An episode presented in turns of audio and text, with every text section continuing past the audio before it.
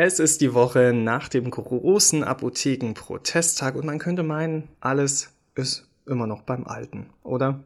Wir schauen heute mal zurück, was andere Medien so über den Tag berichtet haben, also wie die öffentliche Wahrnehmung am 14.06. war. Und das machen wir in dieser brandneuen Folge vom PTA Heute Podcast am 19. Juni 2023. Ganz herzlich willkommen.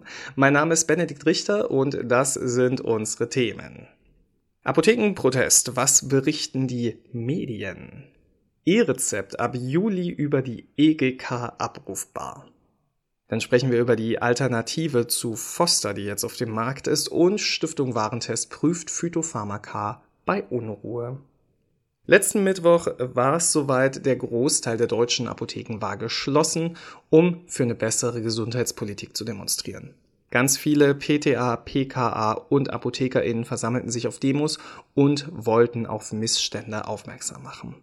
Undenkbar war sowas noch vor einigen Jahren, also war es für uns alle umso beeindruckender und wichtiger, die deutschen Apotheken in so einer Einheit zu sehen. Aber so beeindruckend war das scheinbar nicht für jeden. In der Tagesschau fand der Protest zum Beispiel keine Erwähnung in den Top-Themen. Neben der neuen nationalen Sicherheitsstrategie, dem Heizungsgesetz, Rekordzahlen von Flüchtlingen weltweit und Donald Trump blieb für den Apothekenprotest immerhin eine halbe Minute. Online sind bei den öffentlich-rechtlichen zahlreiche Beiträge aus den verschiedenen Bundesländern zu finden, unter anderem aus Niedersachsen, Hessen und Hamburg. Der Protest in Berlin ist eher eine Randbemerkung geblieben. Erfreulich ist jedoch, dass die Gründe, warum die Apothekerschaft auf die Straße ging, deutlich durchkommen. Ich habe euch ein paar Beispiele mitgebracht. In einem Bericht des NDR aus Schleswig-Holstein wird Christian Stolzenburg zitiert, ist der zweite stellvertretende Vorsitzende des Apothekerverbandes und der macht auf die dramatischen Folgen aufmerksam, wenn Apotheken schließen.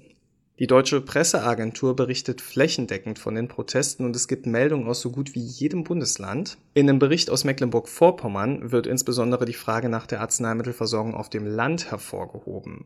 Da wird dann der Geschäftsführer der Apothekerkammer Bernd Stahlhacke zitiert, der erklärt, dass die ohnehin niedrigeren Gewinne der Kolleginnen und Kollegen besonders auf dem Land zusammengeschmolzen seien, da inflationsbedingt höhere Kosten wegen der Festvergütung nicht weitergereicht werden können. Rücklagen für notwendige Investitionen zu bilden, sagt er, sei daher immer schwieriger.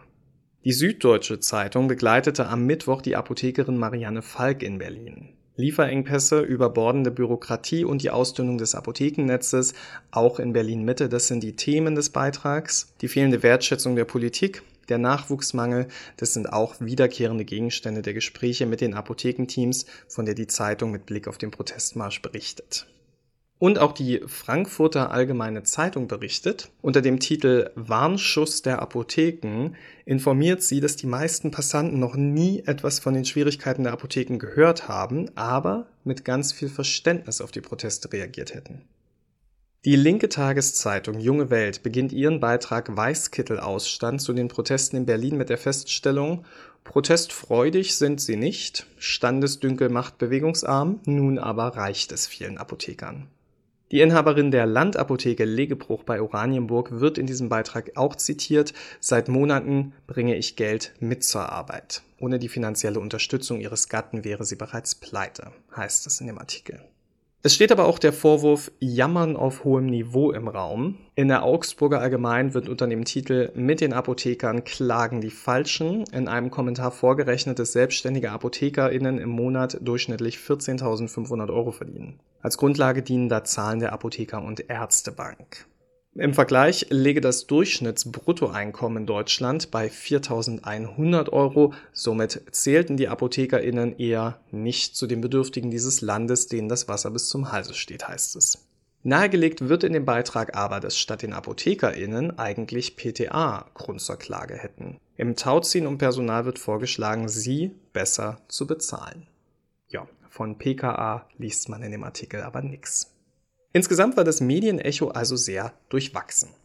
ptaheute.de findet ihr eine sehr umfangreiche Sammlung von Zitaten verschiedener Zeitungen, die zum Protesttag berichtet haben. Für mich unvergessen bleiben wird aber wahrscheinlich der Fauxpas von Minister Lauterbach. Während er in seinem Elfenbeinturm ähnlichen Büro saß und die Apothekenteams unten auf der Straße fotografierte, gab er den Streikspruch wie folgt wieder. Sie sagen, wir sind viele, wir sind laut, weil er uns die Kohle klaut.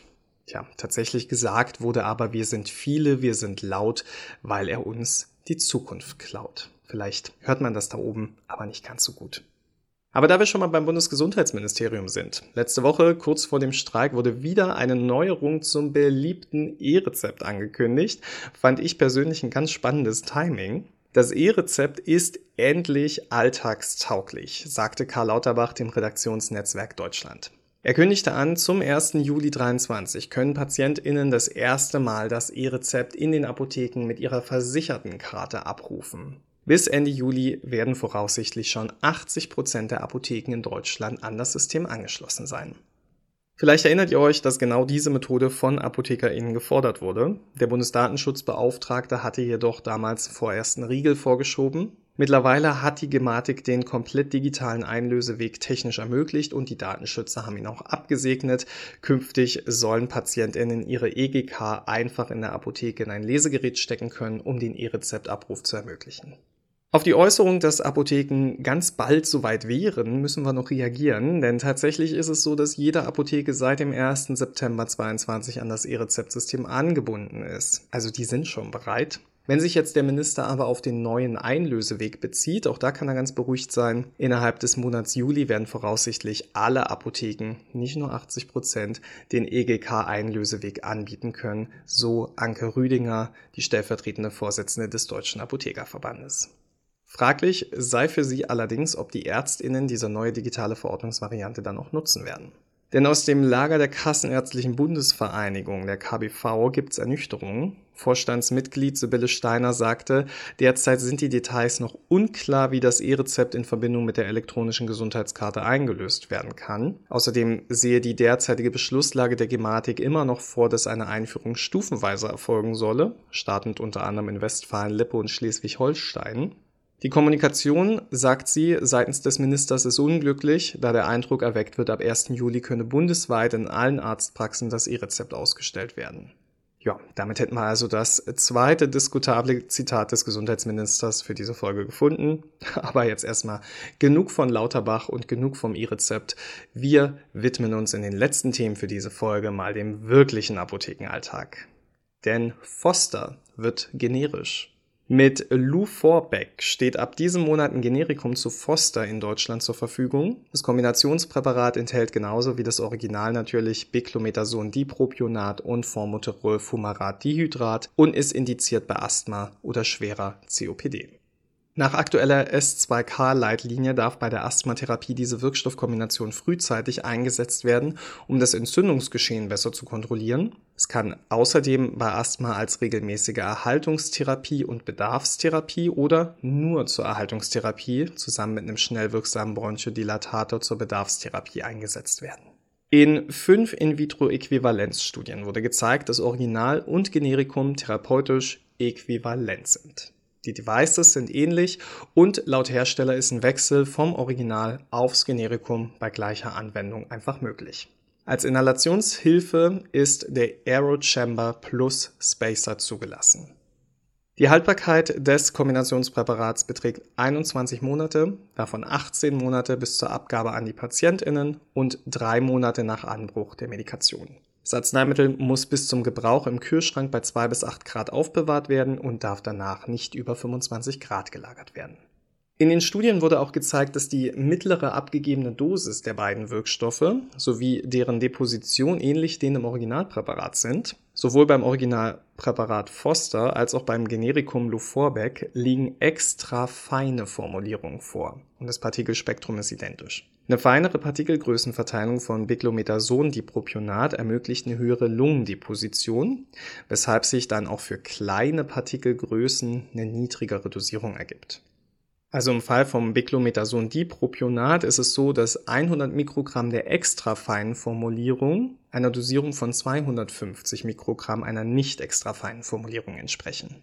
Laut Fachinformation muss das natürlich berücksichtigt werden, wenn die PatientInnen von einer nicht extra feinen Beclomethason-Formulierung auf Luforbec umgestellt werden. Und auch im OTC-Bereich können sich ganz neue Gespräche ergeben, denn in der Juni-Ausgabe von Stiftung Warentest wurden pflanzliche Beruhigungsmittel auf den Prüfstand gestellt. Nur Baldrian-Präparate gelten als mit Einschränkungen geeignet. Das könnte allerdings auch daran liegen, dass die Indikation Beruhigung etwas unspezifisch ist. Es gibt ein Buch, das heißt Evidenzbasierte Selbstmedikation und auch darin finden sich die von Stiftung Warentest genannten pflanzlichen Beruhigungsmitteln in zwei verschiedenen Kapiteln, nämlich einmal bei Depressionen und einmal im Kapitel Schlafstörungen. Die Evidenzlage für Baldrian-Präparate, die bekommt im Kapitel Pflanzliche Sedativa zwei von fünf möglichen Evidenzpunkten. Es bedeutet, dass die therapeutische Wirksamkeit als nicht ausreichend bestätigt gilt. Stiftung Warntest sieht es genauso und sagt, einige klinische Studien ergaben Hinweise auf eine leicht sedierende Wirkung von Baldrian-Extrakten. Aus der Mehrzahl neuerer Studien lasse sich jedoch kein Unterschied zu Placebo ableiten. Insofern klingt das Stiftung Warentest-Urteil zu Baldrian sogar recht positiv. Zu Melisse, Hopfen oder Passionsblume heißt es in dem Buch jedoch, dass der Nutzen dieser pflanzlichen Sedativa zur Behandlung von Schlafstörungen nicht ausreichend durch kontrollierte klinische Studien über längere Zeiträume nachgewiesen ist. Dass Stiftung Warentest solche Präparate also als wenig geeignet einstuft, erscheint nachvollziehbar und Zubereitungen aus Lavendelöl könnten allenfalls bei zugrunde liegender Angstsymptomatik hilfreich sein, heißt es im Buch. Wer sich also von den pflanzlichen Beruhigungsmitteln einen besseren Schlaf erhofft, der sollte auf die Baldrian-Präparate für die Nacht zurückgreifen. Wer hinter seiner Unruhe eine Depression vermutet, der kann tatsächlich auf evidenzbasierte Phytotherapie zurückgreifen, nämlich auf die Johanniskrautextrakte. Im Buch heißt es, Johanniskrautextrakte sind vergleichbar gut wirksam wie verschreibungspflichtige Antidepressiva bei besserer Verträglichkeit. Das Urteil sind da vier von fünf Evidenzpunkten. Für Pflanzenextrakte aus Passionsblume, Melisse und Hopfen sollen bei Depressionen keine verlässlichen Studien vorliegen. Das heißt, anders als bei Johanniskraut ist nicht mit einer Stimmungsaufhellung zu rechnen.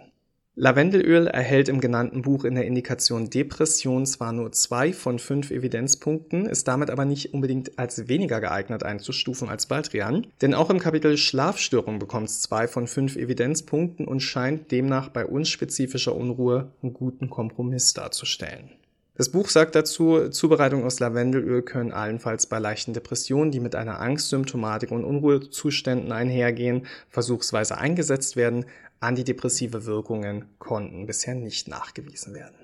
Also damit scheinen Lavendelpräparate nicht weniger geeignet zu sein als Baldrian-Präparate, aber eben in unterschiedlichen Indikationen. Baldrian-Präparate wie Abtei, Nachtruhe, Baldrian Einschlaftropfen fallen bei Stiftung Warentest durch. Abtei Baldrian Forte gilt als mit Einschränkung geeignet, denn nur für einen bestimmten Trockenextrakt der Baldrian-Wurzel legen wissenschaftliche Studien nahe, dass er bei Unruhe wirkt, erklärt Stiftung Warntest. Für Lavendelöl betonen sie die Nebenwirkungen, es könne aufstoßen, Übelkeit und schwere allergische Reaktionen auslösen, Baldrian-Präparate sollen hingegen kaum Nebenwirkungen verursachen. Einen Therapieversuch mit einem Lavendelprodukt wie Lasea nach Rücksprache mit einem Arzt schließt Stiftung Warntest nicht aus. In der Apotheke bieten pflanzliche Beruhigungsmittel also viel Beratungspotenzial. Und bevor ihr mir jetzt hier einschlaft, wünsche ich euch eine ganz zauberhafte Woche. Danke, dass ihr heute wieder mit dabei wart. Nächste Woche könnten wir uns wieder hören, wenn ihr mögt, denn ich werde auf jeden Fall da sein. Bis dahin, gehabt euch wohl.